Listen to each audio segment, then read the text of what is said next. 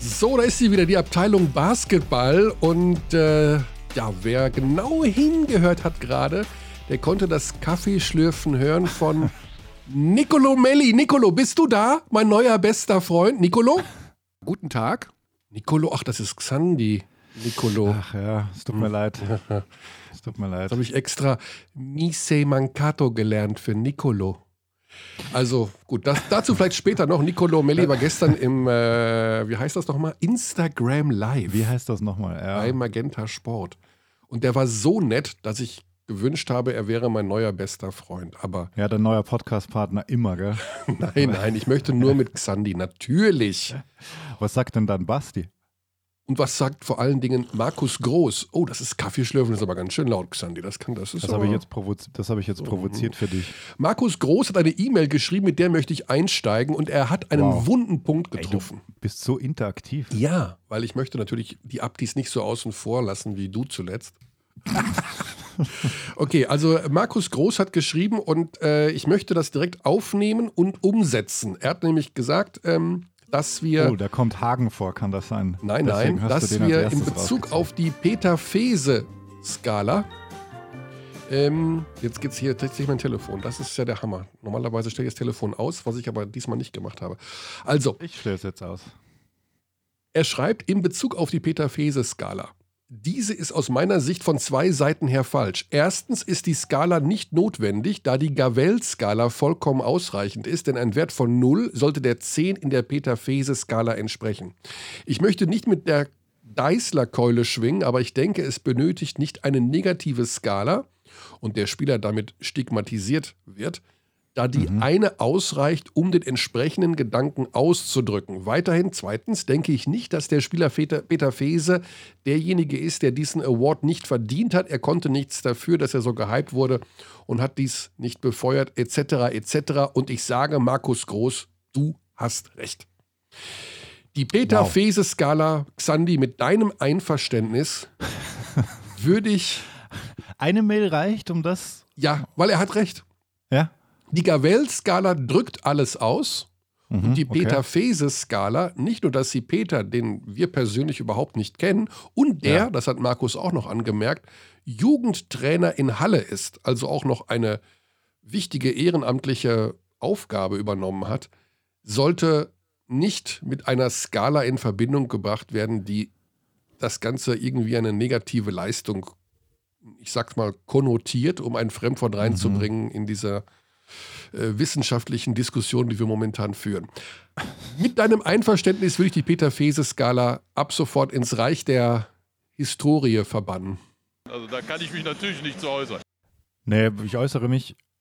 Ist okay für mich, ist okay für mich. Final verstanden hatte ich sie auch nie, weil die ja, ja, auch so, äh, also verstanden schon, ja, aber es war dann am Ende des Tages wahrscheinlich redundant, ja. Ja, genau. Mhm. Also wir bleiben um ein weiteres Fremdwort zu gebrauchen. Wir bleiben bei der ähm, Gavell-Skala. Die hat sich, denke ich, auch mal etabliert. Und Markus Groß, vielen Dank für diese Anregung. Und du siehst, wir freuen uns über jede Mail, Abteilung Basketball at gmail.com, mhm. setzen Dinge um und. Wir sind so richtige Macher. Wir sind, wir sind voll äh, interaktiv ja. und im Austausch mit unseren Hörerinnen und Hörern. Au, au. Und ich, Achtung, er hat noch einen Vorschlag Achtung, gebracht. Ja. Christian mhm. von Fintel auch noch einen, ah. einen sehr hohen Gavell-Wert sollten wir Christian von Fintel äh, zuordnen, der ja bei Medi Bayreuth gespielt hat. Mhm. Und dann bei Ludwigsburg oder umgekehrt, ich weiß es nicht mehr. Gut, ich also. habe noch eine Mail von Markus ja? Groß. Oh. Ähm, die wird dir gefallen, weil es geht indirekt auch um Hagen. Da, das war, glaube ich, die vorletzte. Vielleicht nutzt man mal die Freizeit des Spiels und bekommt man mal den einen oder anderen an den Telefonhörer. Gerne auch mal Themen aus der Vergangenheit. Aha. Lass ich kurz stehen und wirken. ja, ich meine, Geschichte wir haben ja, des Basketballs. Wir haben ja schon mal, ich habe ja schon mal philosophiert über die Tatsache, dass Volker Assoff, ein legendärer Spieler der äh, 70er und 80er Jahre beim SSV Hagen, ein Stammgast seit Jahren im Audi-Drum ist bei den Spielen des FC Bayern München. Mhm. Ich ein großer Fan früher von Volker Assoff war und seine Tochter Lisa Assoff die habe ich ja bereits getroffen und mit ihr das eigentlich vereinbart, dass wir mal Volker Assoff zu Wort kommen lassen sollen. Also eventuell nehmen wir auch diesen Vorschlag noch auf und ja, Markus Groß hat seine Mail beendet mit, dass ich Ein auch Hagen zu Hause bleiben Spezial. könnte, weil nur Herr Dächer den Podcast machen soll. Gut. Nee, nee, das geht nicht. Das sagen wir an der Stelle. Also er hat in vielem recht, weil du weißt ja noch gar nicht, wie diese Mail weitergeht, weil du hast es indirekt schon oder unbewusst schon äh, angesprochen, weil er dann sagt, ein Hagen-Spezial etc. ist doch mal sehr interessant und würde sicher nicht nur mich wow. äh, begeistern. Ja, es würde Körny begeistern und es würde Markus Groß begeistern. Gut, also vielleicht mal ein Hagen-Spezial. Wow. Okay, also das könnte natürlich, das wird dann so nerdig. Das, aber okay, wer vielleicht Kontakt hat zu Shorty Hillebrand, zu Ulrich Distelhorst, zu Ralf Kees-Kutz, ja. der soll Kontakt mit uns aufnehmen. Name, name, name drop it. Oder zu. Äh da mache ich ein Spezial zu den äh, Dornbirn Lions der 90er Jahre. Wow. Mal sehen, wer mehr Sullivan, Lou Smalley. René Scafar auf der Gavel-Skala eher fast niedrig angesiedelt, würde ich sagen. Mhm. Ja. Grüße an die Vorarlberger, die es hören. Ich weiß, ein paar sind dabei. Aktueller Stand. Easy Credit BBL. Wird gespielt, mhm. wird nicht gespielt. Ich habe mich ja im Rahmen wow. einer Diskussion, ich weiß es gar nicht mehr genau, wo es war. Ach doch, ich war als Interview- und Gesprächspartner beim Podcast Sportradio 360 des legendären Österreichers Jens Huiber. Ja. Mindestens ein so legendärer Podcaster wie Xandi. Im, also aus österreichischer Sicht gesehen. da habe ich gesagt, dass ich die Chancen auf einen BBL-Einstieg zum Ende Mai, Anfang Juni jetzt bei 60 zu 40 sehen würde. Ah, das ist ja voll Glas voll, Glas halb voll, Körnig. Ja, aber das ist eine alte Meinung. Ich habe sie revidiert. Was interessiert also, mich mein Geschwätz von vor zwei Tagen? Na, wir haben ja, ähm, da hat sich ja bei Medi Bayreuth Hauptgesellschafter Karl Steiner zu Wort gemeldet. Genau, kannst du mir das mal zusammenfassen für einen Laien? Ja. Was er da gesagt hat. Ich habe es ehrlich gesagt nur überflogen, weil ich noch ein äh, paar andere Themen auf dem Tisch hatte, wollte es lesen bis heute oder genauer lesen und habe es bisher nicht wirklich genau gelesen. Deswegen habe ich ja dich. Ja. Kannst du es mir bitte zusammenfassen als Laie? Ich kenne mich ja nicht aus. Ich versuche es so kurz wie möglich zu halten, aber im Prinzip geht es um eine Sache, nämlich die Vereine der BBL haben mit ihren Verträgen und den Spielern, die sie unter Vertrag haben, unterschiedlich gehandelt. Mhm. Manche haben alle Verträge gültig gelassen. Nehmen wir jetzt mal den FC Bayern München. Die haben zwar ihre Spieler freigestellt, also ein TJ Bray oder ein äh, Greg Monroe sind dann jetzt mittlerweile auch in den USA, aber die sind wohl noch unter Vertrag. Mhm. Mannschaften wie äh, Gießen oder Medi Bayreuth oder you name it, also auch Bonn, die Mehrzahl, wenn ich das richtig sehe, hat Verträge mit ihren Spielern aufgelöst. Das heißt, den hat man nicht nur gesagt, natürlich könnt ihr zu euren Familien in die USA unter diesen Umständen, was ja nachvollziehbar ist. Marco Baldi hat das ja auch für seine Berliner Amerikaner gesagt. Aber eben die Verträge aufgelöst, um Geld zu sparen, weil das Ganze ja ansonsten ein finanzielles Drama werden könnte. Wenn jetzt die Saison also wieder losginge im mhm. Juni, würde da die eine oder andere Mannschaft mit voller Kapelle spielen und die anderen eben mit ihrer maximal Pro B-Mannschaft oder mit der Jugend oder wie auch immer. Und das wäre natürlich komplette Wettbewerbsverzerrung und das wäre totaler Nonsens. Und also keine einheitliche Meinung ligaweit?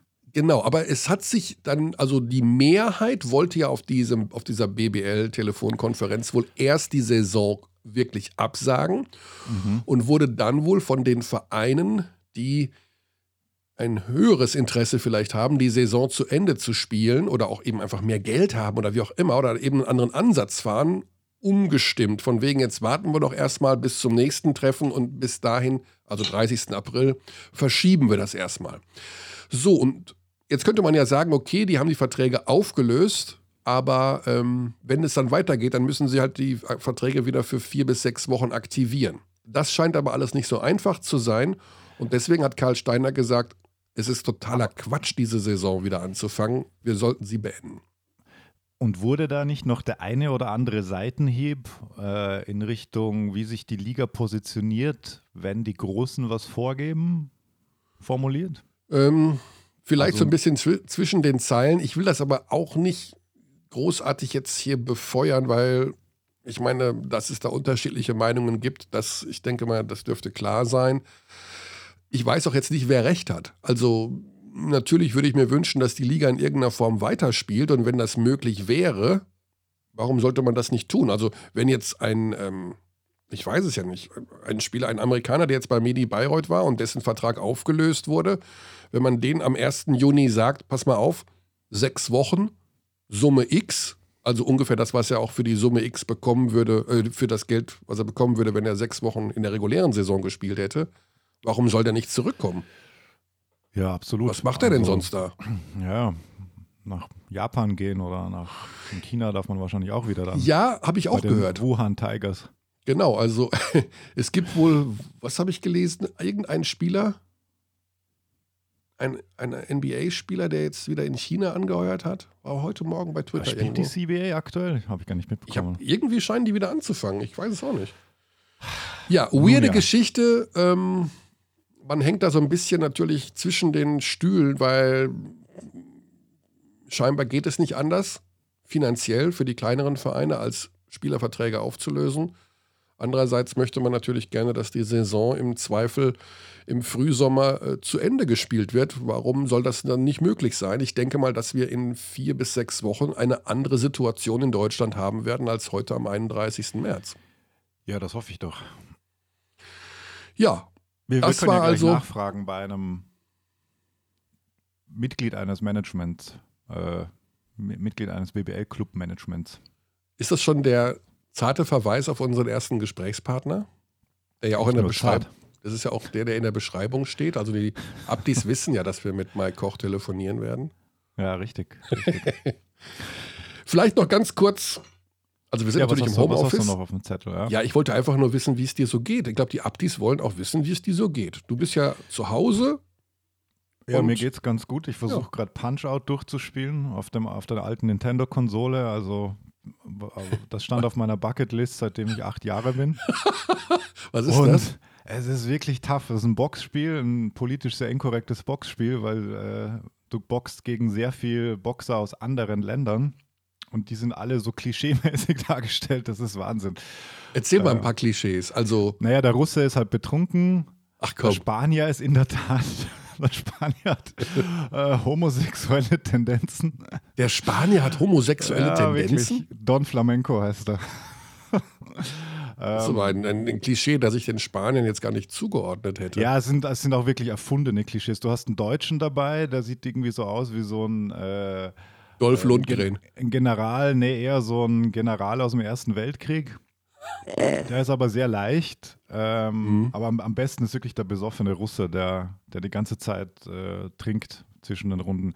Aber es ist ein wirklich sehr schweres Spiel und der Endgegner ist Mike Tyson. Da, bei dem bist du noch nicht. Bei dem bin ich noch nicht. Ne? Ich bin jetzt in, in Runde 11 oder so und es ist schon richtig, richtig tough. Und das teilweise heißt, ja. muss ich auf YouTube nachschauen, wie man, weil du musst wirklich so Kniffe wissen bei, bei, bei manchen Gegnern und dann siehst du so in einem YouTube-Kommentar so, äh, also gibt es so Walkthroughs und Hinweise und bla bla bla und in einem Kommentar so, ja, ich kann mich noch erinnern, als ich an meinem achten Geburtstag Mike Tyson besiegt habe und ich so, damn it. Was nutzt du denn da für einen äh, Controller? Also was hast du noch so so ein Teil, was man da anschließen nee, ich kann? Hab, ich habe die Netro, äh, Re Retro Nintendo Konsole, die jetzt rauskam vor zwei Jahren oder so. Da hast du 30 Spiele drauf. Da kannst du aber kaum was spielen, außer dieses Spiel, weil die alle so langsam sind. Ich weiß nicht, die ist nicht gut gemacht. Mhm. Aber das eine kann man ganz gut spielen. Ich habe aber auch einen Emulator auf meinem Mac, also ich kann alle Super Nintendo Spiele auch spielen mit Controller. Also mit einem Controller, aber. Also mhm. mit der Tastatur. Nein, ein Controller ist nicht die Tastatur. Achso, ich dachte nur. Gut, ich, ja. gut dann ähm, haben wir das Thema auch abgehandelt. Also Xandi. Äh und sonst, sonst kümmere ich mich viel um Classics und klassische Spiele. Genau. Und besonders also mit deiner redaktionellen Mitarbeit suchen wir das ja gemeinsam aus. Welche? Der kleine Seitenhieb mal ganz kurz hier dienstags mittags um 12. Du. Welche dir noch besonders in Erinnerung sind? Heute Abend Bayern Fenerbahce von der Vorsaison Euroleague. Ist nicht dein Ernst. Heute Abend 19 ja. Uhr bei Magenta Sport? Absolut. Mhm. Absolut. Das Double okay. Overtime Spiel aus dem Audiodom, wahrscheinlich das beste Euroleague Spiel der Bayern. Ever. Okay.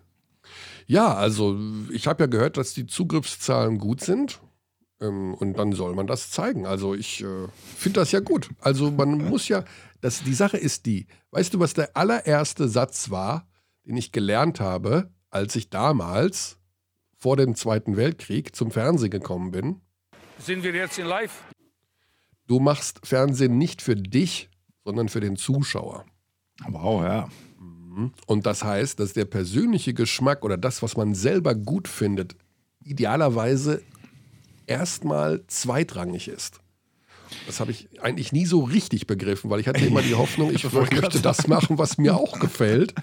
Aber sagen, manchmal, ja, Ja. wenn ich mir jetzt so die Einschaltquoten im Fernsehen anschaue, da sind halt oft Sachen bei, die haben 20% Marktanteil. Wo man sich denkt, WTF. Die würde ich nicht gucken, selbst wenn es das einzige Programm auf der ganzen Welt wäre. Ja. Aber Und gut, Anwalt des Zuschauers und so, das ist ja auch diese alte Schule. Mit, äh, ja, ja, genau. Also man, das kommt ja auch noch hinzu. Also, Classics, Xandi hat zart darauf hingewiesen. Was kommt da noch? Solange ich die Telefonnummer hier von Mike Koch eintippe, kannst du vielleicht da noch einen Sendehinweis geben? Weil die ist zeigen ewig lang, diese Nummer. Das ist eine Festnetznummer, die hat irgendwie 140 Stellen. Gibt's doch gar nicht. Wir zeigen auf jeden Fall auch äh, 2015 das Halbfinale 5 zwischen Alba Berlin und dem FC Bayern München, auch ein Overtime-Spiel.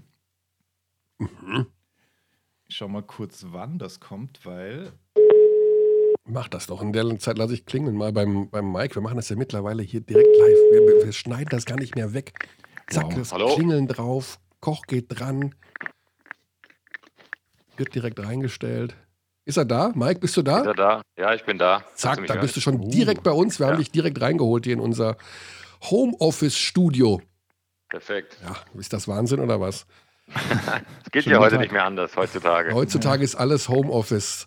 Also, du Seuchenvogel, da bist du gerade mal Sportdirektor geworden in Gießen und dann kommt diese Corona-Krise. Was ist denn das? ist ja totaler Quatsch, oder? Wie ist denn das gelaufen eigentlich da bei dir?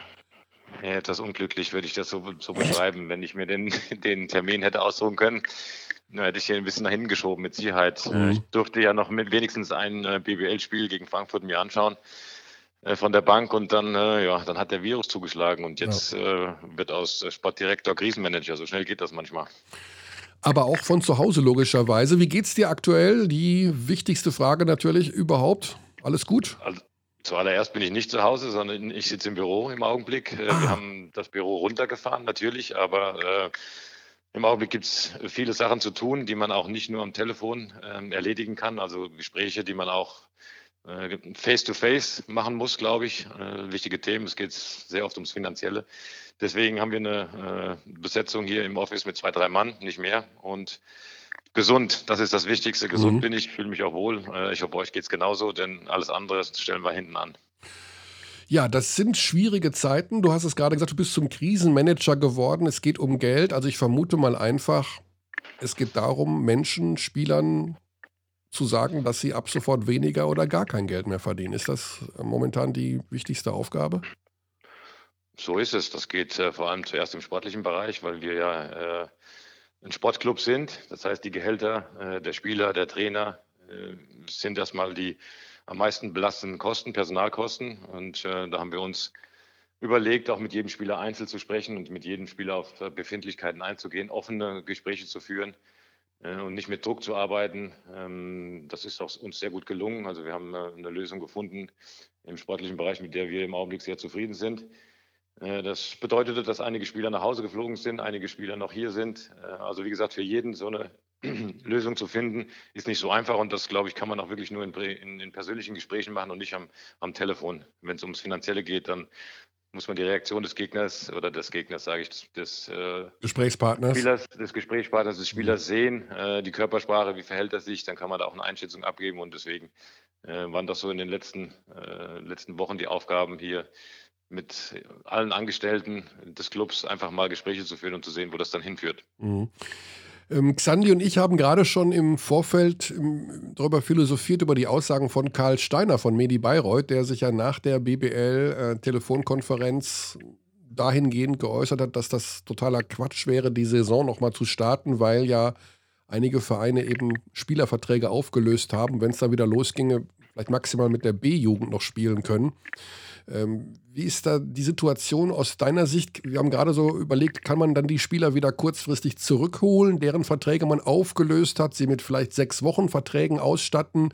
Oder ist das tatsächlich so, wie Karl das beschreibt, dass es sinnlos ist und man einfach den, den Deckel zumachen sollte für dieses Jahr? Das kommt äh, ganz auf die Entwicklung jetzt äh, des Viruses an, wenn ich das mal so beschreiben darf.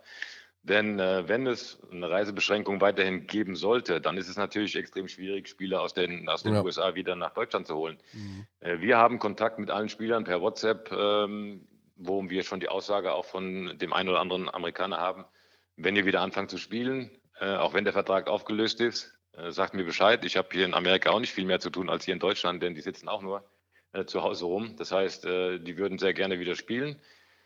Wenn die Reisebeschränkungen aufgehoben werden, hätten wir in Gießen, glaube ich, eine gute Möglichkeit, mit einer äh, adäquaten Mannschaft äh, aufzulaufen. Das wäre mhm. nicht die Mannschaft, die auf dem Feld stand, äh, bevor die Krise kam. Ähm, würde das nicht möglich sein, dann haben wir einen kleinen Kader mit John Bryant und, und Brandon Thomas, die noch in, in Deutschland sind, äh, würden dann Alan Pjanic, der gespielt hat, Bjarne Krauser, der erste Liga gespielt hat, aufs Feld stellen können. Und dann haben wir noch ein paar Doppellizenzler. Also dann würde es schon ein bisschen anders aussehen. Mhm. Was meinst du, was der richtige Weg wäre? Also bei Bayreuth klang das ja wirklich so, dass man, also Karl Steiner gesagt hat, das ist Quatsch, aber also wie eine Art Weigerung, das überhaupt fortzuführen. Das wäre aus Gießener Sicht nicht der Fall. Ihr würdet da irgendeine Mannschaft schon hinstellen. Eine komplette, eine komplette Weigerung ne, würden wir jetzt im Augenblick nicht mhm. zustimmen. Äh, denn wie gesagt, wir haben diese äh, Aussagen auch der Amerikaner. Ich glaube aber, dass, äh, dass die Liga an sich äh, vorangehen muss. Zum einen, äh, wie sie weiter entscheidet, zum anderen auch, ob man hier noch äh, von einem sportlichen Absteiger dann sprechen kann. Also das mhm. ist ja eine, eine, Sache, die gerade die Mannschaften betrifft, die viele Amerikaner oder viele Abgänge hatten und die es jetzt nicht mehr schaffen, ihre Mannschaft komplett aufs Feld zu stellen. Kann man dann davon ausgehen, dass eine Mannschaft dann absteigt, weil sie sich wirtschaftlich äh, gerettet hat, äh, aber dann sportlich nicht mehr die Liga halten kann. Denn eins müssen wir ja auch äh, verstehen, äh, wir versuchen ja alle nicht nur die, über diese Saison zu kommen, über den Sommer jetzt, wo wir im Endeffekt bis jetzt keine Maßnahmen haben, aber wir müssen ja auch für nächste Saison planen. Ja. Das heißt, wenn wir jetzt nochmal nachverpflichten müssten, äh, nochmal fünf, sechs Spieler wieder äh, unter Vertrag nehmen, würde das natürlich auch finanziell für, für kleinere Vereine nochmal ein riesen, riesen Aufwand sein. Von daher muss die BWL fest, festlegen, wie die Saison weiter gespielt wird, ob es einen sportlichen Absteiger gibt, denn dann können wir auch reagieren und, und äh, unsere Mannschaft aufstellen. Es gab ja so mal, sogar das, äh, den Gedankenansatz, dann mit 19 Mannschaften zu spielen, also die beiden Aufsteiger dazu zu holen für die kommende Saison. Das würde auch bedeuten, dass insbesondere für die kleineren Mannschaften, für die Heimspiele ja besonders wichtig sind, äh, noch mehr Partien hätten als in dieser Saison. Unabhängig davon, dass natürlich der Spielplan dann irgendwo komplett eskalieren würde. Aber eventuell wäre das auch ein Ansatz, der vielleicht mal durchdiskutiert wird, dass man da alle zusammenholt und dann eine Liga macht mit 19 Teams. Sicherlich. Äh, ich glaube, die äh, Pro A hat ja schon gesagt, dass sie äh, auf jeden Fall Aufsteiger haben wird und ihre, ihre Anzahl an Mannschaften erhöhen wird. Mhm. Bei uns ist es bis jetzt klar, glaube ich, dass Chemnitz wohl als Aufsteiger feststeht. Frage ist natürlich dann wieder Lizenzierung und so weiter, aber mhm. das wird so wohl so sein. Ähm, bis jetzt hat die BBL sich nicht geäußert, inwieweit man einen Absteiger festlegt ja. oder ob man mit dem Absteiger spielt. Äh, das heißt, für die kleinen Vereine mit Sicherheit ähm, wäre das ein, ein, kleines Plus, äh, noch ein, ein, Heimspiel mehr oder zwei Heimspiele mehr auszutragen. Zum anderen hast du es angesprochen. Ich glaube, man muss auch äh, hier eine gewisse Rücksicht auf die, auf die Top-Vereine nehmen.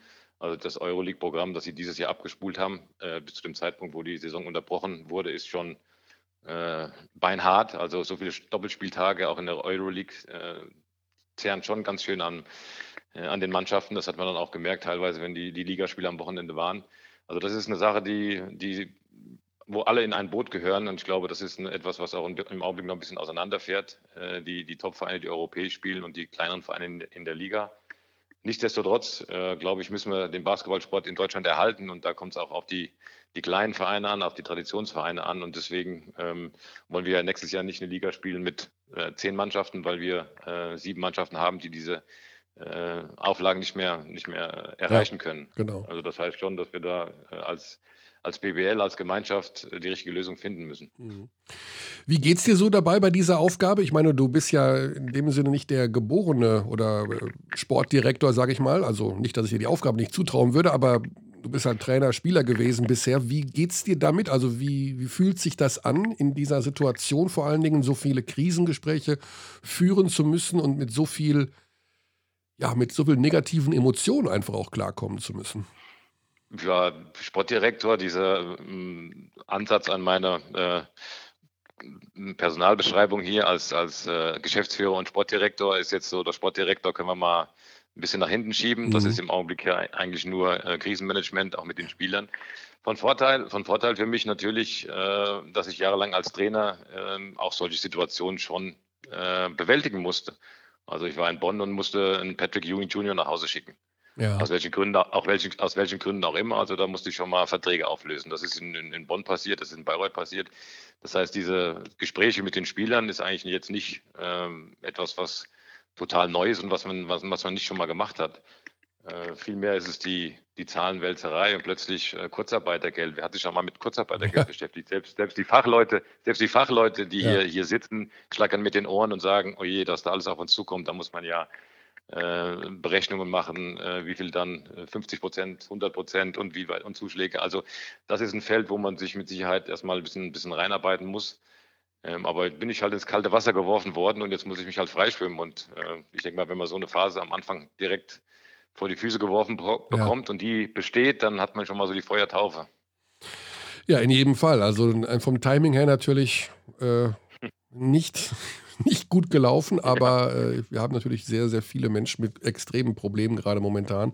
Ja. Also ich wüsste gar nicht, wer jetzt da massiv von profitiert, die äh, mit der momentanen Situation da so positiv klarkommen müssen. Wie ist denn so die Resonanz, ähm, vielleicht solche, naja, Charity-Sachen zu machen? Also wir haben ja äh, beim MBC sowas gesehen, die ähm, versuchen über eine Art Crowdfunding äh, zu finanzieren. Wir haben bei Ulm eine Aktion gesehen, äh, die die Fans dazu aufrufen, ihre Saisontickets zu behalten beziehungsweise nicht teilweise zurückerstatten zu lassen. Gibt es da ähnliche Ansätze in Gießen? Gibt es da auch vielleicht vom Fanclub oder irgendwelche Geschichten, was man da auf die Beine stellen kann? Das äh, ist alles in, in, in, Arbeit sozusagen. Wir haben natürlich äh, auch hier äh, versuchen wir so viel wie möglich Kontakt mit unseren Sponsoren zu halten. Das natürlich jetzt auch wieder, haben wir schon besprochen, mit äh, nur per Telefon geht und nicht in, in, in, persönlichen Gesprächen. Ich hatte die ersten zwei, drei Wochen hier ähm, bestimmt 10 bis 15 Termine außerhalb des, äh, des Offices bei Sponsoren. Die sind alle äh, weggebrochen. Keiner möchte mich mehr sehen aufgrund des Coronaviruses äh, persönlich sehen. So, das, so heißt das, dass wieder alles über die Telefonate geht. Natürlich sind wir in ständigem Kontakt mit unseren Sponsoren. Wir, wir haben ja so ein bisschen äh, Glück gehabt, wenn man das so sagen kann, mit nur noch vier Heimspielen. Das heißt, andere Vereine trifft es ja extrem hart, die in Heimspiele. Mhm. Das heißt aber nicht, dass wir jetzt äh, sagen, das lassen wir einfach so unter den Tisch fallen, sondern wir versuchen auch hier offensiv heranzugehen, mit jedem zu sprechen, mit Dauerkarteninhabern, mit Sponsoren, mit äh, Einzeltickets, die schon verkauft waren für das Spiel gegen Bamberg, um dort ähm, ja dann auch äh, möglichst eine Lösung zu finden, die von beiden Seiten akzeptabel ist. Zum anderen haben wir so, wir nennen es rotes Brett, äh, angelegt an das schwarze Brett, äh, eine Verknüpfung für unsere Sponsoren, dass die auch äh, äh untereinander interaktiv sein können, wer was braucht von wem, äh, gibt es da Möglichkeiten, sich untereinander zu helfen. Da ah, gab es ein, Hilfspro ein, Hilfsprojekt von, vom TV Hüttenberg, von den Handballern, die hier in der Region sind, ähm, dass man hilfsbedürftigen Menschen, äh, die unterstützt beim Einkauf, bei, bei allem, was sie benötigen. Da haben wir einen Anruf aus Australien bekommen von der Frau, die in Australien ist und ihre Mutter, die demenzkrank ist, in Frankfurt sitzt. Das haben wir dann vermittelt, dass wir da dieser Frau dann beim Einkaufen geholfen hat. Also wir sind auch in, in, in Charity-Sachen, auch in, in Sachen, wo man äh, den Leuten, die im Augenblick sehr viele Probleme haben, die zu unterstützen, ist auch eine sehr, sehr wichtige Aufgabe, der wir uns gewidmet haben. Mhm. Ja, diese äh, Solidarität, die ist ja durchaus an der einen oder anderen Stelle spürbar, dass da äh, ja, was zusammenwächst, beziehungsweise Dinge passieren, die vielleicht auch über diese seltsame Virenzeit hinaus äh, Bestand haben werden, weil in der Not verbindet ja doch, das ein oder andere. Ja, Mike, eine extrem schwierige Phase. Dazu ja sowieso das Gießener Projekt sportlich gesehen und auch eben hinter den Kulissen mit äh, dem Rücktritt, kann man das sagen, von deinem Vorgänger, von Heiko Schellberg. Ähm, sehr, sehr viel Unruhe. Kam das denn dann, als du zum Verein gestoßen bist, kannst du die Reaktion vielleicht auch mal kurz beschreiben? Also war das so ein bisschen, okay, jetzt bevor jetzt Corona kam. Jetzt haben wir das alles wieder in ruhigerem Fahrwasser. Jetzt kommt einer, der ein bisschen Plan hat von dem, was in der BBL so passiert. Ist da so ein bisschen Ruhe eingekehrt? Ich glaube, dass äh, bis jetzt da noch nicht so richtig Ruhe eingekehrt ist. Ganz einfach, weil äh, dieser, dieser Übergang äh, nur sehr kurzfristig war. Im Spiel gegen Frankfurt wurde Heiko Schellberg, Heiko Schellberg noch verabschiedet. Meine Vorstellung sollte dann im Spiel gegen Bamberg sein. Das ah, ist schon äh, ausgefallen. Also äh, ich konnte mich jetzt auch noch nicht gar nicht so richtig mit mit den Gesellschaftern äh, hier austauschen. Wie gesagt, das geht alles nur per Telefon, aber das mhm. ist nicht der richtige Weg. Das muss äh, im persönlichen Gespräch sein. Von daher äh, hat dieser, dieser Coronavirus uns wirklich über, über, überrollt. Klar ist aber, dass äh, im sportlichen Bereich hier äh, in Gießen jetzt natürlich ein bisschen mehr äh, Kompetenz ist. Das ist damit gegeben mit meiner Person. Unbestritten der Fall, ganz klar. In, in diesem Falle konnte ich mich ja aber noch nicht so einbringen, wie das vielleicht dann am Anfang der nächsten Saison sein wird. wie gesagt, von daher, es hat sich jetzt alles ein wenig beruhigt, aber ich glaube, der, der Hauptpart, warum es sich beruhigt hat, ist einfach dieser Coronavirus und weil mhm. jetzt ähm, alle Leute einfach auf auf ihr, etwas anderes schauen, auf den Coronavirus, auf ihre eigenen Probleme und äh, alle mittelständlichen Mittelständler, die hier in, in, im Kreis sind oder der, in ganz Deutschland, auf der ganzen Welt, die haben ihre eigenen Probleme im Augenblick und deswegen rückt das alles so ein bisschen in den Hintergrund. Jeder guckt erstmal auf sein eigenes Geschäft, auf seinen eigenen Laden, dass der dass der über die Runden kommt. Und somit, ähm, wie gesagt, ist Ruhe eingekehrt, aber ich glaube, die Ruhe ist eher eingekehrt aufgrund der Situation auf der Welt im Augenblick. Ja, trügerische Ruhe, wenn man das so sagen darf. Ja. Die Verhandlungen mit den Sponsoren dann auch in der kommenden Saison, das wird ja alles, ja, vielleicht doch ein bisschen anders ablaufen. Andererseits, wenn man von vielen äh, Seiten es hört, soll es da auch ja Solidaritätsgeschichten geben und äh, irgendwelche Maßnahmen, damit eben auch solche Sachen wieder fortgeführt werden können. Selbst ein Lionel Messi, die Profis des FC Barcelona verzichten auf 70 Prozent ihres Gehalts. Das heißt, Messi verdient nur noch 5 Millionen im Monat ab sofort. ja, der, der, auch, der, kriegt bestimmt auch noch Kurzarbeitergeld. ja, sein Vater ist ja da im Hintergrund tätig. Der wird schon diverse Steuer- und Finanzlücken gefunden haben. Ja. Ja, eine wilde Zeit, Mike. Und äh, ja, wir hatten eigentlich gehofft, weil du warst ja bei uns im Podcast, als du noch mit Verlaub auf Arbeitssuche warst, dann macht's Klingeling, Mike wieder zurück in der BBL. Dann ging es schnell. War das. Ja. haben, haben wir da was mit zu tun? Haben die sich da gemeldet, weil die das gehört haben? Nee, ne, oder? Ich muss ich nochmal nachhören, ob das so war. Das könnte ja sein. Also, weil, seid äh, ihr, dann seid, seid, ihr meine Agenten und kriegt eine Provision. Ja, das wollte ich jetzt gar nicht so laut sagen. Ah, okay. Verstehe ich. Weil uns geht es ja auch nicht so gut, Mike. Ja. Ne? Wir haben ja auch. Ja. Ne? Probleme. Ja, es war, also es war ex extrem überraschend, wie gesagt, äh, dass äh, der Verein plötzlich auf mich zukam und mhm. äh, dass dann auch innerhalb von äh, ein paar Tagen mehr oder weniger das Interesse von beiden Seiten bestand, dass man sich da zusammengesetzt hat und äh, für mich eine interessante Aufgabe, äh, so in meinem Portfolio jetzt mal äh, Trainer, also Spieler, Trainer, jetzt äh, GM und, und Sport, Sportdirektor ist mal eine, eine ganz neue Situation für mich, aber ich glaube, ähm, auch äh, eine Zukunftsperspektive für mich. Und von daher habe ich auch nicht ja. lange überlegt. Das, das äh, passt so richtig rein in die Situation. Und ich war jetzt mal äh, in der Osthalle auch noch auf dem Parkett vor 50.000 Jahren. Da hatte ich auch äh, ein bisschen gespielt in Gießen. Von daher ist das alles genau. auch so ein bisschen, was sich dann wieder zusammenfindet. Und dein Sohn, der ist ja Spieleragent, der wird ja natürlich dann jetzt die, die super Spieler einfach so, ne? Das geht ja jetzt auf ganz kleinem Dienst weg. Papa, guck mal hier, ja. ich hab da einen. Das können wir jetzt so machen wie, wie manche andere Vereine. Wir, wir, ach, wir verpflichten so, jetzt ja. nur von einem Agenten. Nee, das werden wir nicht machen. ähm, äh, das ist aber natürlich eine, eine, Hilfe auf jeden Fall. Also das kommt ja auch dazu, dass man äh, nicht nur die, äh, die Spieler von dieser Agentur hat, sondern die Agentur hat ja einen, äh, einen großen Pool an Spielern. Mhm. Das heißt, wenn du irgendeinen Spieler suchst, äh, werde ich auf jeden Fall einen Spieler finden, der mit äh, dieser Agentur verbunden ist, um so auch Informationen, Hintergrundinformationen zu bekommen. Das ist ja was, was das Netzwerk dann ausmacht. Genau. Zu sagen, dazu, wir haben einen Spieler, der ist aber bei Agent XY, aber der hat im College mit unserem Spieler zusammengespielt. Also fragen wir unseren Spieler und der, der kann mir sagen, der Coach ist da und so weiter.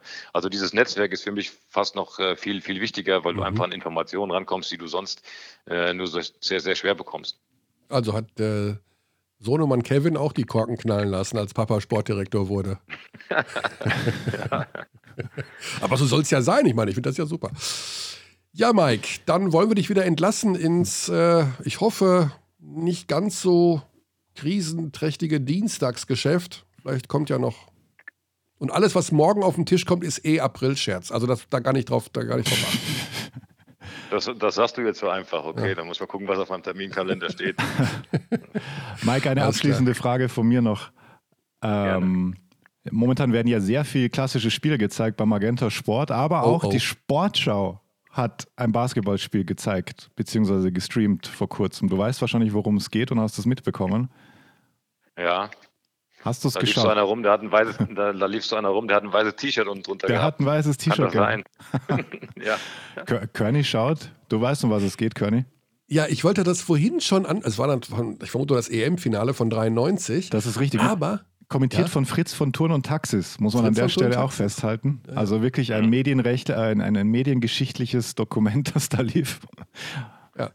Und der, der Typ, der ganz wild in der vierten Reihe von unten mit den Armen wedelt, das war ich. Aber äh, das fiel nicht so auf. Das habe ich, jetzt, das, das hab ich jetzt nicht gesehen. Aber, das hast du, aber weißt du was, Mike? Die Sache mit dem T-Shirt, ne? das habe ich mir schon ja. überlegt, als du nach Gießen kamst, mach das doch zum Marketing. Tool da. Also verkauf doch Gießener Trikots mit so einem weißen Shirt drunter, so als Mike Koch im äh, Retro-Shirt. Ja, in, den, in der augenblicklichen Situation muss man alles äh, in Betracht ziehen, ja. auf jeden Fall. Aber, aber nicht, weil, ja. Bist du weil, jemals äh, gefragt worden, warum du diese T-Shirts unterm Trikot trägst? Ja, des Öfteren schon mal, klar. Ja. Das ist ja kein Problem. Das war einfach wegen dem Schweiß und dass man sich auch mit dem Ärmel nochmal. Ich war kein, kein Stirnbandträger und auch ja. kein Schweißbandträger. Und mit dem Ärmel konnte man äh, sicher, sicher sich schnell nochmal übers Gesicht wischen und die Sicht wieder freimachen. Das war da so ein Grund dafür. Ja.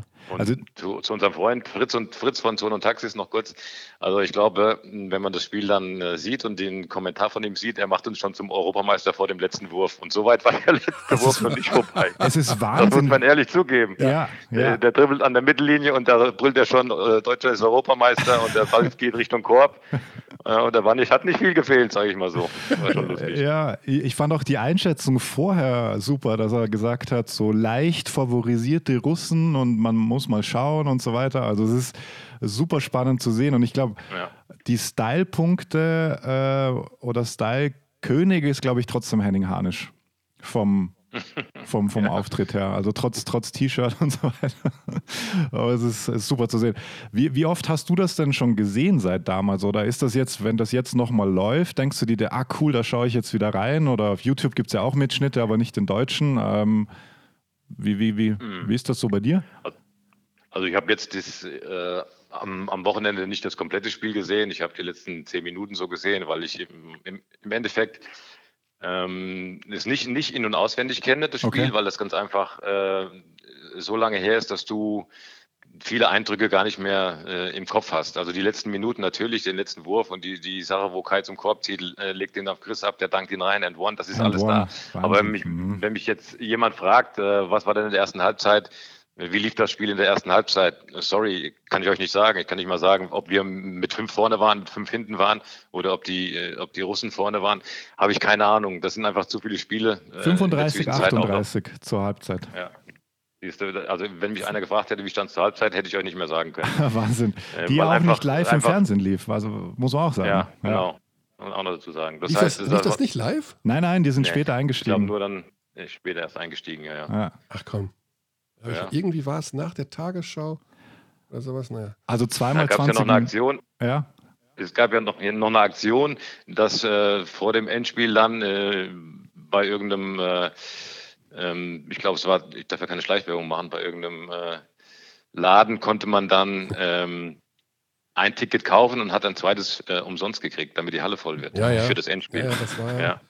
das war nicht einfach auf Anhieb ausverkauft. Nee, ein nee, Geheimnis nee. vielleicht noch, ich habe es schon mal im Podcast vor Urzeiten erzählt, Mike, du weißt es vielleicht nicht. Chris Welp hat mir drei, vier Stunden nach dem Spiel im Interview gestanden, es war kein And One. Der Russe hat nicht gefault.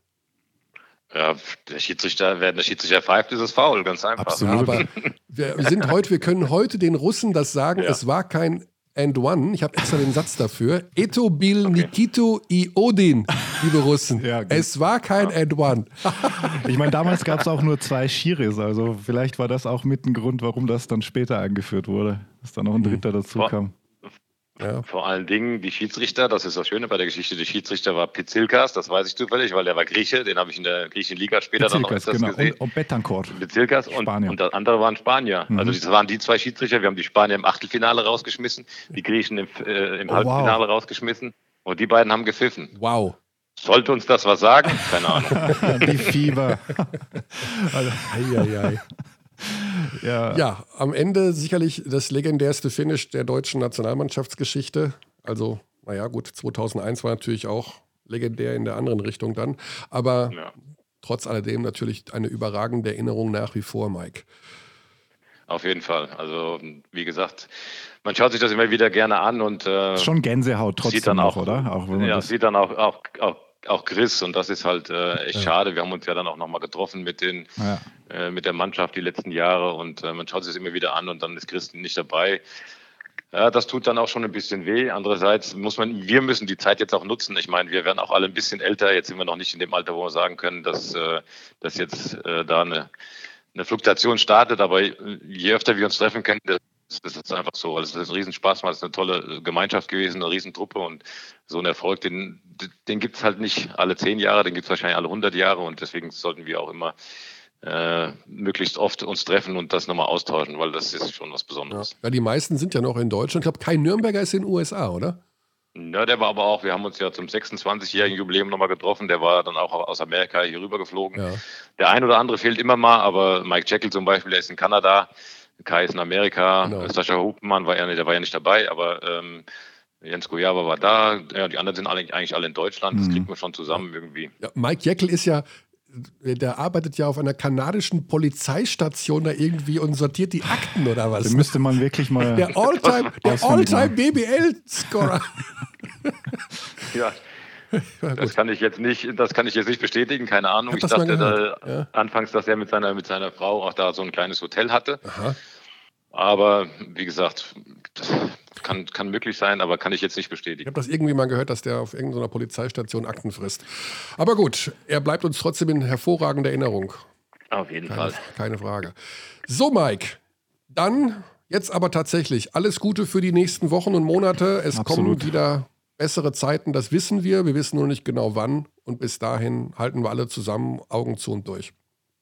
Alles klar, ich danke euch, bleibt gesund und nochmal auch an alle, die jetzt gerade unser, unser Land am Leben erhalten, Krankenschwestern, Polizei äh, und so weiter und so weiter.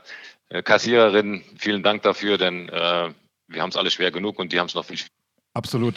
Großer Applaus an die alle. Das hat Sandy sofort was parat, hervorragend. Ja, danke Mike, gute Zeit. Danke euch, bleibt gesund. Cheers, du auch. Danke ciao. auch so. Danke, ciao. ciao. So, ja. Puh, ja doch schwieriges, schwierig für so einen Sportdirektor jetzt, das ja, ist wohl wahr. Ja, ja, klar.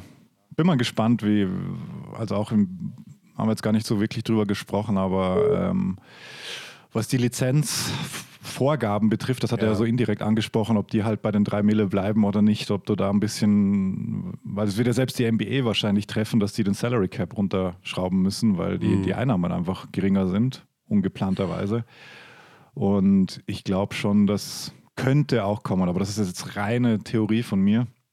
Ja, oder sowas wie dieser Nachweis äh, des Eigenkapitals oder sowas irgendwie. Das sind ja. sicherlich auch Dinge, so Stellschrauben, die sicherlich irgendwann mal angewendet werden müssen, ja. um die Teams halbwegs im Fahrwasser zu halten. Aber wichtig ist einfach ja, nur, darüber nee, können wir erst reden, wenn es dann tatsächlich soweit ist. Absolut, ja. Also es wird einfach darum gehen, glaube ich, irgendwann an einem gewissen Punkt, dass der Spielbetrieb einfach wieder aufgenommen werden kann, wie auch, äh, und dass es da halt einfach ein bisschen nicht diese ja, dass, dass jedem halt ein bisschen entgegengekommen wird. Also gerade wie Mike gesagt hat, die kleinen Teams, die jetzt vielleicht nicht so die Möglichkeiten haben, sofort wieder so ein Team auf die Beine zu stellen. Also da, da bin ich auch gespannt, ob das eine Art äh, oder noch die, die, die Zwei-Klassengesellschaft oder Drei-Klassengesellschaft noch, noch größer sein wird. Aber alles nur Kaffeesudleserei, ich weiß nicht. Ich muss einmal kurz strollern. Was ist das denn?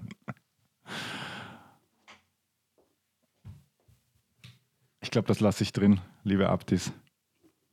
Ich sehe hier jetzt Környs Arbeitszimmer via FaceTime. Was, was können wir erkennen? Es steht ein uralter Leitsordner ganz links. Dann steht ein blauer Ordner und zwei magentafarbene Ordner, würde ich gerade sagen. Das könnte man, vielleicht ist das wirklich nur seine, seine Telekom-Abrechnung. Das war natürlich sehr konsequent. Und dann steht ganz rechts in diesem Regal etwas Undefinierbares. Okay, Körny, du musst mir jetzt erklären, ich habe gerade für die Abdis dein Arbeitszimmer kommentiert. Was ist in diesem extrem alten Leitsordner rechts oh. hinter dir? Also jetzt links von dir, ganz links? Ja, äh, die Sache ist die, dass das Regal hinter mir, ja. das gehört zu meiner Frau. Ach, okay. Ja, ja. Also oh. da habe ich, da bin ich äh, raus aus der Sache. Ich habe schon überlegt, ob die zwei magentafarbenen Ordner vielleicht deine Telekom-Abrechnungen sind. Die, sind, die wirklich sehr dick sind, diese Ordner. Ja, ich, äh, da, ich kann Folgendes sagen. Ich besitze noch einen Aktenordner. Ich habe ansonsten alles digital. Wow. Mhm. Du bist, also, du also, bist so, so, so, ein Early Adopter auch immer, gell? Ich bin ja, genau. Papierloses Büro ist immer so mein ganz großes Ziel Aha. gewesen. Und äh, ich bin relativ weit damit. Also ich sowas wie so Aktenordner und alles so sammeln, das ist überhaupt nicht meins. Also ich, bei mir muss am liebsten alles clean sein und digital sein. Hm. So, wir haben noch, Xani, bevor ich es vergesse, ja. da kommt ja gleich noch der ich Nicolo Melli. Ne? Ich hätte dich erinnert, ja. Ich war gestern begeisterter Zuseher bei deinem Instagram Live. Ja. Und durfte auch eine Frage stellen, was mich sehr gefreut ja. hat.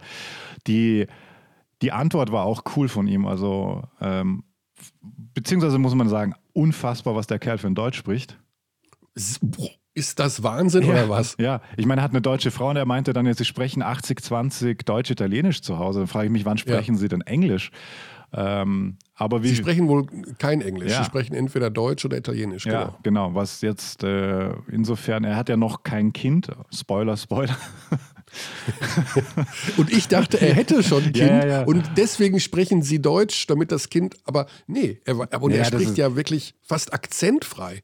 Ja, akzentfrei nicht. Ich finde, er hatte diesen charmanten, diesen charmanten italienischen Klang und ähm, vielleicht twitter ich noch die Reaktion. Ich habe gescreenshottet, als du zum ersten Mal die Frage nach Bamberg gestellt hast. Das ist nur ein sehr unvorteilhafter Screenshot für dich, aber Nicolo Melli strahlt, weil ähm, sobald, also ja. da gehen die die Mundwinkel gehen wirklich bis zu den Ohren, als du nur das Wort Bamberg sagst. Also war so, ah, endlich kann ich über Bamberg sprechen. Ja. Und das war schon was ganz Besonderes. Und äh, man wird es jetzt auch gleich hören für alle, die es eben gestern noch nicht gesehen haben. Also heute ist Dienstag, am Montag lief die Insta-Live-Schalte. Mhm. Also ich bin da auch, ich glaube, so kurzweilig war das noch nie. Also obwohl da auch ein paar ernste Und Themen zu Beginn stehen.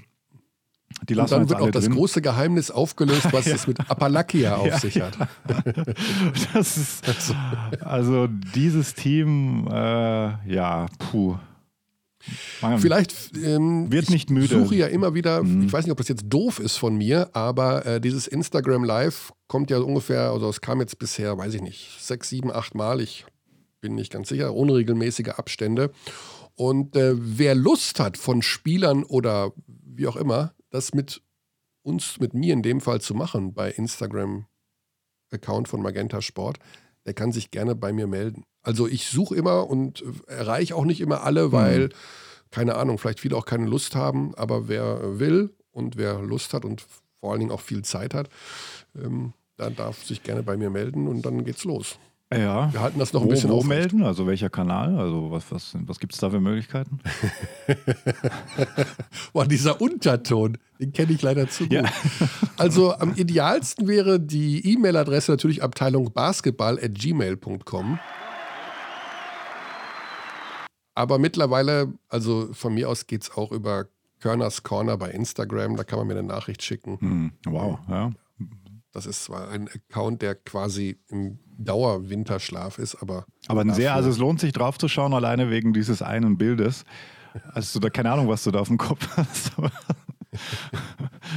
Falls das noch drauf ist, aber das ist ziemlich cool. Ja, also wir haben das mitgeschnitten gestern und äh, nageln das jetzt hier noch dran an unseren Podcast, um da nochmal, ich glaube, gut 20 Minuten werden es sein, ich weiß es gar nicht ja, genau. irgendwie so. Oder nochmal ein Ticken länger Nico Nomelli zu hören. Also große Empfehlung nicht nur an alle Bamberger Fans, sondern ich glaube alle deutschen Basketballfans, die diese Phase so ein bisschen mitbekommen haben damals um dieses Team, Nicolo Melli, Brad Wanamaker auch noch, hat sich auch noch ein Jahr überschnitten, Darius Miller, äh, Nikos Zisis, dann Courseur später noch. Ach, das war, war ganz, Daniel Theiss nicht zu vergessen, aber also Janis Strelnieks. Ja. Es klingt wie ein europäisches All-Star-Lineup. Ja. ja. Gut, dann war es das schon von dieser Stelle, oder? Ich weiß nicht, vermute, ich vermute mal, dass Xandi wieder irgendwann in dieser Woche ums Eck kommt und sagt, oh, wir könnten doch einen Sonderpodcast machen zum Thema. Zum Thema, wir, beispielsweise, wir können, wir können nochmal ja. äh, Oldenburg-Ulm von 2017 schauen. Ja, natürlich. 27 Punkte Rückstatt. und wer hat denn, wer hat denn Basa getroffen? Ricky Pauling. Natürlich, mit legendärem Zander-Kommentar, der irgendwie bei jedem Buzzer vor Ort zu sein scheint. Ja. Und der auch heute übrigens Bayern Fenerbahce kommentieren so wird. So sieht's aus. Mhm. So sieht's aus. Ja. Hinweise auch von, war das von Felix äh, Hilje, der meinte, das kann man doch auch nochmal äh, rausziehen. Ja, wir werden da nochmal sowieso in Medias Res gehen, was die Klassiker betrifft, weil das wird ja alles noch ein bisschen dauern. Dann äh, kann es gut sein, dass wir die, dieses Spiel auch nochmal holen, weil das war wirklich das war wirklich ein sehr krasses Spiel. Also tough für alle Ulmer. Super zu schauen nochmal für alle Oldenburger. Aber dann kommt Ulm trotzdem ins Finale, wenn ich das richtig im Kopf habe. Aber ja, das genau. eine Spiel, das war das. Das, das eine Spiel, das war es, ja. Jo, Xandi, jo. wenn du nichts mehr auf dem Herzen hast, nee, alles, alles gut. fragen wir Nicolo Melli, wie es ihm geht. Und genau, dann tackere ich das jetzt dran, beziehungsweise wir. Und dann schauen wir weiter, wie es die nächsten Tage aussieht. Gibt es jetzt, ich bin jetzt ein bisschen überfordert, spiele ich jetzt Hawaii-Musik ein und dann kommt nochmal Nicolo äh. oder wie, wie machen wir das? Also jetzt rein um mit den Du könntest jetzt die Hawaii-Musik einspielen mhm. und dann die Begrüßung, die ich an Nicolo richte, so drunter, drüber legen. Boah, echt? So Advanced Mixing. Aber wenn, wenn wir das jetzt hören, dann sind doch alle Zuschauer gefühlt Zuhörer ja, raus. Stimmt. Also das kill ich jetzt wieder. Dann mache ich lieber. Ich, könnt, ich, könnte doch mal sowas machen. No, Nochmal den Beginn. Oder jetzt geht's los. Oder? Ja. Ja. Oder das. Oder das. Ja, das, das Special mit Nicolo Melli. Genau. Und weil es auch noch NBA-Charakter hat. Erst recht. Ja, das ja. stimmt, das passt. Dann lassen wir es so sagen: Paris, Athen auf Wiedersehen. Gesund bleiben, zu Hause bleiben und viel Spaß mit Nicolo Melli. Absolut. Nicolo, ciao, grüß dich. Grüß dich, wie geht's dir? Alles gut? Es, es geht mir sehr, sehr gut. Vielen Dank für deine Zeit. Ja, danke, danke dir für die Einladung. Ich habe gerade schon den Zuschauern gesagt, wir können das ja auf Deutsch führen, dieses Interview, was großartig ist für uns. Ich versuche meine Beste. Ja. Ich, ich, werde, ich werde auf jeden Fall Fehler machen, aber hoffentlich werdet ihr mich verstehen. Na, ich weiß aus sehr, sehr guter Quelle, dass du hervorragendes Deutsch sprichst und du hast es ja auch schon bestätigt. Deine Frau ist Deutsche und deswegen, du hast schon mal gesagt, ihr sprecht sehr viel Deutsch auch daheim. Ja, ja, würde, würde sagen 80, 20 Prozent, so 80 Prozent Deutsch und mhm. 20 Prozent Italienisch. Wenn wir streiten, ich rede einfach nur Italienisch, aber das passiert selten. So. Das passiert selten, ein Glück. Ja. Nicolo, die aller, allerwichtigste Frage, wie geht es Zion Williamson. ja, ja, stimmt. Wie ist, na, Zion, Zion ist ein super, ein super guter Jung. Uh, ist, neu, ist einfach, ist nur, sorry, ist nur 90 Jahre alt und, und ein riesiges Talent. Aber es, er ist überhaupt nicht arrogant und uh, ja, super nett. Und ich kann nur gut über ihn reden. Du, ich wollte auch, das war auch eher als Spaß gemeint. Natürlich ist es wichtiger, wie es dir geht, wie es deiner Familie geht. Ihr seid in New Orleans? Ja, wir sind das hier, ja, wir bleiben hier, ja. Das ist ja so ein Hotspot, ein Corona-Hotspot. Ja, in, in ja. den USA. Ich habe heute Morgen ein Interview gehört mit einer Deutschen, die dort lebt auch. Ähm, und die Situation ist natürlich sehr, sehr schwierig für alle ja mittlerweile, aber für euch da auch besonders, weil es gibt viele Infizierte in der Stadt. Äh, laut den Nachrichten äh, 100 Prozent so. Äh, ganz ehrlich, wir bleiben zu Hause die ganze Zeit. So, ich weiß nicht, äh, wie die Situation so ist, weil wir sind zu Hause und wir sehen niemanden und äh, wir machen gar nichts draußen. Wir gehen nur einkaufen und wir versuchen das einmal jede zwei Wochen zu machen. Und äh, so ehrlich gesagt, ich weiß nicht viel äh, von der Stadt. Ich habe mit dem mit dem Arzt von unserer Mannschaft geredet und er hat gesagt, dass der, die Situation im Krankenhaus ist schon schwierig, ist schon eine, eine Ausnahme und ist eine Ausnahmesituation. So, ja, ist die einzige Sache, die wir machen können, ist äh, zu Hause bleiben. Und äh, ja, und wir sind hier und äh, so ein bisschen langweilig, ganz, ganz ehrlich. Aber ja, wenn du denkst an die Leute, die, die im Krankenhaus sind, die krank sind und die auch sterben leider, ist, ja, wir haben, wir haben trotzdem Glück. Ja, das ist richtig. Positive, gute Einstellung. Machst du irgendwas daheim, um dich fit zu halten? Ja, ich versuche, ich versuche, aber es ist echt schwierig, ist echt schwierig. Aber ich versuche jeden Tag mindestens zwei Stunden zu machen, ein bisschen Fitness äh, in eine. Wir hatten ein Gästezimmer hier und wir haben de, das Bett weggemacht und ein Fahrrad gekauft, damit ich ein bisschen fit bleiben kann, weil wir wissen auch gar nicht, wenn, wenn die, wenn die Saison wieder, mhm. wieder geht. So, ich muss, ich muss fit äh, bleiben, auch wenn ehrlich gesagt wir nicht super viel Platz haben. Aber ja. okay. Jetzt kommt ja auch noch hinzu, dass deine Heimat in Italien, hm, ja. Reggio Emilia, ist ja auch ein Hotspot. Also das ja. ist ja sozusagen das Epizentrum. Wie geht es da deiner Familie? Wie ist der Kontakt? Wie ist die Situation bei denen? So, meine Familie glücklicherweise geht gut und äh, ich bin echt froh, äh, natürlich. Aber ich kenne viele, leider kenne viele, viele Gesch äh, Geschichten von, mhm. von Freunden und Leuten und Bekannten, die entweder positiv sind oder im Krankenhaus sind oder im Krankenhaus arbeiten. Und es ist schon, es ist schon krass. Und, aber deswegen sind wir auch hier geblieben, weil mhm. was können wir zu Hause machen? Können wir gar nichts machen. So, wir sind hier und äh, ja, natürlich, ich rede jeden Tag und äh, ein paar Mal pro Tag mit meiner Familie und ich versuche Kontakte mit allen meinen Freunden zu, zu halten, zu haben. Und äh, ja, das ist schwierig, aber ja, das ist so. Die Zeit wird vorbeigehen, hoffentlich. Äh, die äh, USA werden so ein bisschen kritisiert wegen, wegen Präsident Trump und allem, dass sie zu spät reagiert haben auf die ganze Situation. Ist das auch so ein bisschen äh, die Meinung, wenn du dich so umhörst bei euch da? Ist das irgendwie, gibt es da böse Stimmen, die sagen, wir sind so ein bisschen hinten dran, wir sind zu spät dran? Ähm, so, ich bin kein Experte, so äh, ich folge, was die, die, die Experten sagen. Mhm. Ähm, was ich nicht verstehen kann, ist wie in 2020, wo wir einfach diese Live in Instagram machen können oder FaceTime haben und so und äh, alle die Nachricht brauchen zwei Sekunden, die Reise um die Welt zu machen ich kann nicht verstehen, warum alle die Länder, äh, weißt du, einfach sofort alle Lockdown machen, weil sie haben schon gesehen, was dieser Virus äh, machen kann. Mhm. Und äh, das kann ich nicht verstehen. Aber ich bin keine, kein Präsident, glücklicherweise. Ich bin, ich bin nur ein Basketballspieler. So, ich folge, was, äh, was die Autoritäten sagen. Und äh, ja, wir haben ehrlich gesagt, wir haben die Quarantäne ein bisschen früher angefangen, weil wir äh, schon gesehen haben, was, was in Italien passiert ist. Ja. So, wir waren, wir waren zu Hause und wir haben die ganzen Leute auf der Straße gesehen. Wir haben gedacht, mein, mein Gott, was ist, was ist das? Aber, aber jetzt ist so, jetzt New Orleans ist in Lockdown. Äh, an der Straße gibt es fast keine Autos mehr und äh, ja, es ist schon, es ist schon komisch, eine komische ja. Situation. Ja. Also ähm, man kann sich das in New Orleans gar nicht vorstellen, dass da keiner auf der Straße ist, weil da ist immer so viel los. Ja. Das, äh, so viel Tourismus. Ich war mal da vor zwei, drei Jahren und es war wirklich ein einziges Gewusel. Also sensationell. Wie ist es dir denn bisher ergangen? Wie gefällt dir so das Leben in New Orleans oder auch mit der Mannschaft? Was ist es so, wie es du dir vorgestellt hast? Ähm, nee, nee, ich hatte ehrlich gesagt ein bisschen, bisschen Angst äh, vor, vor die Mannschaft, weil äh, sie, ich, ich habe viele Geschichten von, äh, gekannt von, von äh, Lockerrooms und so, äh, was mit den Rookies passiert und so.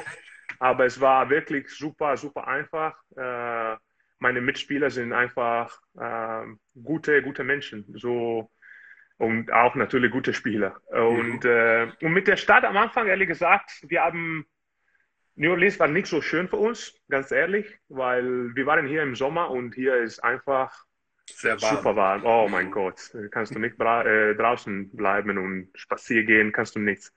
Und äh, aber dann haben wir die Stadt ein bisschen besser äh, gekannt und äh, jetzt sie gefällt uns äh, echt, echt viel. Ja, also wir sind ehrlich gesagt glücklich, dass wir in New Orleans gekommen mhm. sind. Das Essen ist hervorragend, oder? Das muss doch für dich als Italiener auch wichtig sein. Dieses ganze Food da unten, diese Südküche, Cajun Food, ist doch hervorragend. Ja, ja äh, ganz ehrlich, ist ein bisschen zu schwer für meinen äh, ja, Geschmack. Aber, aber ja, es ist Besonderes, es ist Besonderes. Und jede, jede, jeden Abend können wir, wenn wir wollten, ein neues Restaurant probieren. Mhm. Und es gibt so viele Möglichkeiten hier in der Stadt. Also es, ja. es ist schon eine, eine gute Stadt, ja. Wie war das so in der Mannschaft, wenn sich so viel auf einen Spieler konzentriert? Jetzt in der Saison alle nur darauf gewartet, dass dieser Zion Williamson endlich spielt. War das für euch ein Problem, dass, dass ihr gesagt habt, wir sind auch noch da, wir sind auch ein Team, auch ohne den Kerl? Mm, alle sagen, dass die NBA ist eine, eine Spielerliga. So, mhm. die ja, Spieler ja. sind super wichtig und äh, jede, jede Mannschaft, fast jede Mannschaft hat, äh, hat, hat die Superstars. Okay, und unsere ist natürlich Zion. Und äh, na, für uns war nie ein Problem, ehrlich gesagt. Es war nie ein Problem. Äh, ganz ehrlich, am Anfang, am Anfang der Saison ähm, waren wir nicht so gut. Wir hatten, glaube ich, sieben Niederlagen in Folge äh, gehabt und das war schon eine schwierige Zeit. Aber, aber nee, mit Zion und wie gesagt, mit Zion ist wirklich ein guter Jung und äh, wirklich für uns natürlich hat uns danach echt geholfen, weil er ist ein riesiges Talent, super guter Spieler.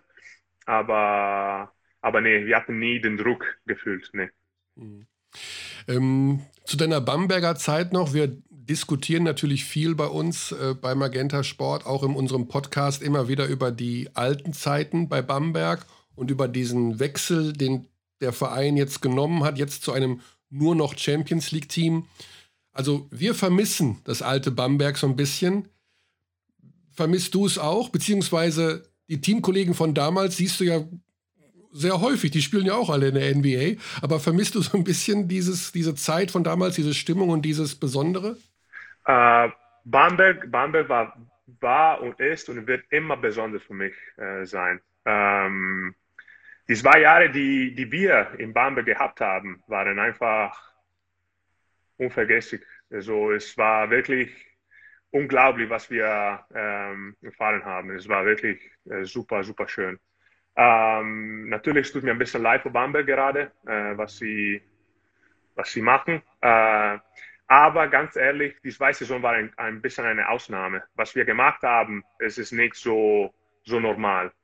So normal. Wir waren fast im Playoff in, in äh, Euroliga das mhm. letzte Jahr. Und äh, wir haben auch echt viele Pokal gewonnen. Aber was wirklich besonders da war, waren die Beziehungen, die wir gebaut haben. Ich bin befreundet mit fast allen meiner Mitspieler. Mhm. Und äh, weißt du, alle. Und wir hatten so viele verschiedene Nationalitäten gehabt. Aber trotzdem. Wir haben uns sofort äh, verstanden. Ich bin natürlich super befreundet mit äh, Nikos Zisis. Ich, wir reden fast zweimal pro Woche, jede Woche. Und auch mit Lukas Steiger. Äh, ah. bin, ja, natürlich. Es ist das war wirklich wohl Ali Nikolic, äh, alle wirklich. Äh, ich rede leider fast jeden Tag mit äh, Sandro Bencardino und äh, mit Eiko Fester, der Physiotherapeut, wirklich alle die Freunde, die, die, die ich da äh, gekannt habe. Es ist einfach wunderschön. Da müsst ihr mal irgendwann wieder so ein Klassentreffen machen. Ja, ja werden wir wahrscheinlich, werden wir wahrscheinlich. Keine Ahnung wann, aber ja, ist eine gute, eine gute Idee. Ihr habt euch ja irgendwie alle getroffen, so ein bisschen bei der Hochzeit von Cousin, oder? Da waren ja fast alle da. Ja, fast alle da, fast alle da. Und es war wirklich schön. Es war wirklich schön. Und plus auch äh, letzte Sommer, ähm, meine Hochzeit, waren viele, viele ah. aus Bamberg gekommen. Okay. Und äh, das war wirklich, wirklich cool, ja. Mhm. Wenn dir so ein Spieler, wo du sagst, von der ganzen, von dieser Jahrhundertmannschaft, was war so der, wo du sagst, das ist wirklich ein Ausnahmespieler auch gewesen, mit dem du da zusammengespielt hast in Bamberg? Für mich, nicht weil er gerade ein Mitspieler von mir ist, ist Darius Miller. Ja. Darius Miller, ich habe nie verstanden, wie ein Spieler wie Darius Miller könnte in, äh, in Europa spielen. Ja. Wirklich, für mich, für mich war immer ein, ein Wunder. So ist, ich habe nie das verstanden. Aber gut für uns. gut für uns. ja. Also das heißt, es geht dir sportlich auch gut? Du, das ist so, deine, deine Heimat ist jetzt die NBA oder könntest du dir auch vorstellen, wenn jetzt nochmal sowas wie ZSK Moskau kommt oder halt ein riesen Euroleague-Team, Mailand, keine Ahnung, wieder zurückzukommen oder ist das kein Thema? Na, weiß ich nicht. Jetzt, jetzt ist es ein bisschen zu, zu früh, zu, früh, das ne? zu, zu wissen, zu sagen. Und plus habe ich mein Leben gelernt, wie in Italienisch sagen wir, äh, dass jemand soll nie na, nie, nie, na, sorry, nie, äh, jemand soll nie, nie sagen, äh, weil äh, einmal habe ich in, äh, äh, mit, mit Mailand gegen Bamberg, in Bamberg gespielt. Ich war in der Stadt, es war im Winter oder so, wir haben gewonnen. Und, ähm, und ich habe gesagt, ja, ich werde nie nach Bamberg kommen, in eine solche Stadt, weil ich will, möchte hier nie spielen. Da war ich in Bamberg und die zwei Jahre in Bamberg waren war wahrscheinlich die beste in meiner ganzen Karriere. So, das habe ich gelernt. So, ich weiß, jetzt weiß ich nicht, was, was, in, mhm. meine, was in meiner Zukunft äh, gibt. Aber mal schauen, mal schauen, keine Ahnung. Und so von der Spielweise her, wenn du jetzt diese NBA-Spielweise vergleichst mit Euroleague und europäischem Basketball, kommt dir das entgegen? Fühlst du dich da wohl oder sehnst du dich auch manchmal so ein bisschen nach dem europäischen Basketball?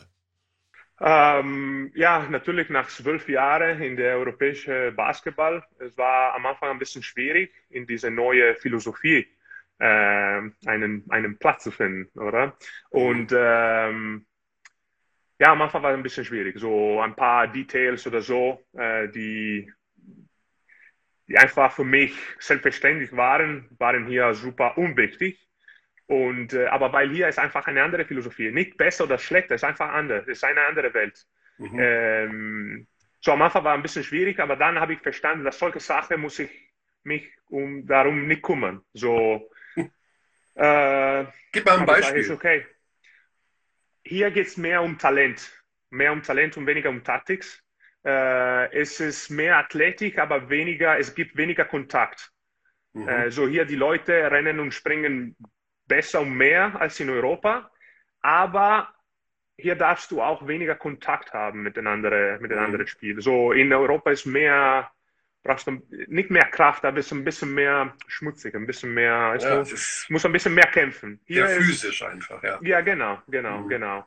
Das war, das war am Anfang. Oder ein paar Mal, ehrlich gesagt, die Verteidigung, die wir oder die, auch die andere gehabt haben. Das war wirklich, ich denke, ich war da und ich denke, was, was, was war das? Aber es ist einfach eine andere Philosophie. Es ist einfach eine andere Philosophie. Und äh, die letzten zwei, drei Monate habe ich mich gut gefühlt, unabhängig von, von, von den Spielen, die ich gehabt mhm. habe. Aber dann habe ich ein bisschen verstanden. Und aber die ersten zwei Monate, würde ich sagen, waren echt ein bisschen kompliziert. Waren kompliziert. Ja, ein bisschen. weil? Ja, weil, weil ich habe, ich habe diese Philosophie nicht verstanden. Nach, ja. nach, nach, zwölf, genau. zwölf, nach zwölf Jahren mit ja. der europäischen Mentalität, einfach diese Chip, diese Software zu, zu, zu ändern, war, war, ein bisschen, war ein bisschen schwierig. Aber dann, weißt du, dann, dann hatte ich ehrlich gesagt auch ein paar Mal die Möglichkeit, lang zu spielen. Mhm. Und das war, das hat mir natürlich geholfen. Das war, dann danach war einfacher für mich. Mhm. Kannst du dir vorstellen, wenn die, wenn die Saison soll ja eventuell zu Ende gespielt werden im Sommer? Mhm. Ähm, was war so dein Eindruck bisher, in, als die Saison gelaufen ist? Wer war so für dich die beste Mannschaft, der beste Spieler? Was hat dich besonders beeindruckt? Ähm, so, ähm, ich glaube, die drei Mannschaften, die mehr Möglichkeit haben, diese Ring zu gewinnen, sind die zwei aus LA, so die Clippers und die Lakers, und äh, Milwaukee. Milwaukee sind schon ein paar Jahre, die immer die Erste sind und sie spielen echt einen schönen Basketball. Mhm. Und die, die beste, der beste Spieler ist, äh, das hängt von dem Rekord ab, aber ich würde sagen, entweder, entweder LeBron James oder Giannis Antetokounmpo. Eine mhm. von den zwei. So, ja. Aber wer wirklich mich gedrückt hat, so was wirklich ähm, unglaublich für mich war, war diese Kawhi Leonard. Kawhi Leonard ja. ist einfach ein, ein Roboter, ist wirklich unglaublich. Also, ich meine, jetzt bist du ja einer der besten Spieler in Europa gewesen. Wenn du dann gegen solche spielst, ist das für dich nochmal dann so ein, so ein Sprung, wo du denkst, boah, also die sind wirklich nochmal so viel besser? Ist das dann so? Ja, manchmal schon, manchmal schon. Aber bei mir ist mehr, wenn sie, wenn sie laufen und wenn sie springen. So, sie springen, mhm. sie springen so viel mehr als ich. Ich sage, okay, so ist einfacher. So ist, okay. was, was, kann ich machen? Das, ich, kann ich, ich habe keine Waffe dagegen. Und ja, so wirklich. Und ein paar Mal musste ich als Center spielen.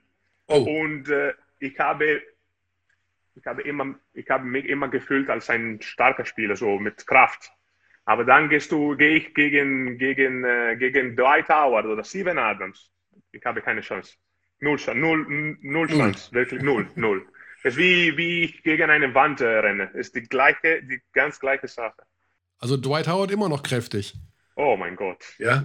oh, unglaublich. Aber Oberkörper, Ober, sein Oberkörper ist einfach super stark, super stark. Mhm. Er hat mich einmal mit einem Hand auf dem Schulter genommen und einfach gedruckt, weggedruckt, bumm. Und ich hatte wirklich, ich war weg, ich war weg. es war, es, ich hatte null Chance mit ihm. ich äh, wollte noch mal kurz auf die Bamberger Zeit zurückkommen, weil ich hier auch eine Frage habe. Ähm, als ihr den Pokal gewonnen habt damals mit Federico Perego als Trainer. Ja, aber ich war nicht mehr in der Mannschaft. Aber ähm, da hat äh, Perego bei der Pressekonferenz vom Appalachia-System gesprochen. Appalachia, Appalachia ist eine, eine Philosophie, die uns, die uns echt in, in der Zeit in Bamberg uns echt geholfen hat. So ist eine Philosophie, die Daniele Baesi entdeckt hat. Und äh, ja, aber ich kann, ich kann euch nicht ganz genau erklären, was Appalachia ist, weil es war unsere versteckte Waffe. So, wir können nicht das, weißt du, in Live sagen. Ah, okay. Okay.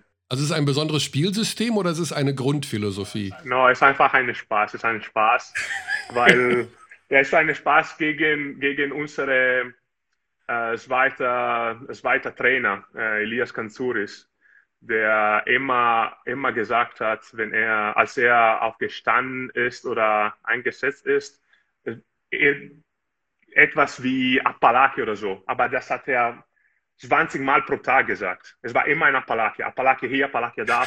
Und so. Äh, Ihr wusstet gar nicht, was das ist?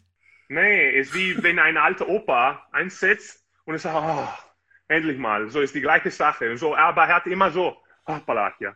Und so, diese Appalachia ist unsere Philosophie geworden. Und wir haben immer, überall, jede Sekunde Appalachia gesagt. Und wir haben ah. immer gewonnen. So, das war, das war unsere, unsere Waffe. Hast du schon mal versucht, bei den Pelicans einzuführen? Ja, aber nächstes Jahr. Als Rookie, als Rookie war es ein bisschen schwierig, aber nächstes Jahr versuche ich. ja, wunderbar. Die Planung ist, äh, denke ich mal, alles auf Eis gelegt ja jetzt momentan. Einfach zu Hause bleiben und gucken, was passiert. Rechnest du damit, dass die Saison noch zu Ende gespielt wird? Was sagt dir dein Bauchgefühl? Hm, ich glaube, ich glaube schon. Ich glaube schon. Natürlich die Priorität sind, sind andere. So, die Priorität ist natürlich die Gesundheit von, mhm. dem, von dem Land. Ja. So, aber ich glaube, wenn, wenn die Situation nicht so schlimm ähm, ist, dann die NBA wird alles versuchen, um die Saison zu Ende zu spielen. Das, ja. das ja. Das, aber das ist mein Gefühl. Das, ja. das ist einfach mein Gefühl. Aber vielleicht passiert etwas komplett anderes. Ja, jetzt, wo es kein Olympia gibt, gäbe es ja so ein bisschen Zeit im Sommer. Stimmt, das stimmt, ja. Das ja, es gibt, es gibt so viele Theorie gerade, so, mhm. keine Ahnung, wir spielen im Juli bis August und dann die nächste Saison fängt äh, am Weihnachten an oder, ja. oder, oder, oder, oder nichts oder wir spielen Juni bis Juli und dann die Saison fängt an nach Thanksgiving. Niemand weiß gar, niemand weiß. Niemand weiß irgendwas. Nee. Ist das, ist das eine verrückte Welt gerade oder was? Das ist doch, ist das nicht völlig Banane, was gerade passiert? Ich kann das alles gar nicht so richtig glauben.